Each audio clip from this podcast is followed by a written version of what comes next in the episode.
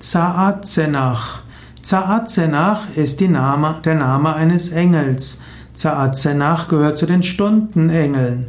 Zaazenach ist einer der Engel, der über die sechste Stunde der Nacht herrscht.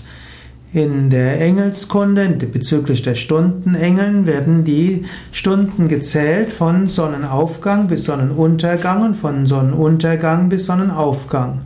Und so ist Zaazenach der Engel, der über die sechste Stunde der Nacht herrscht, also die Stunde vor Mitternacht.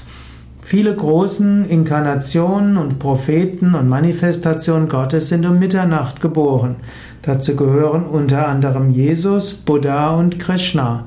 Und die Stunde vor Mitternacht zu meditieren hat eine besondere Kraft. Natürlich besonders an Heiligabend, an Krishna Jayanti, wie auch an Buddha Jayanti, also Buddhas Geburtstag.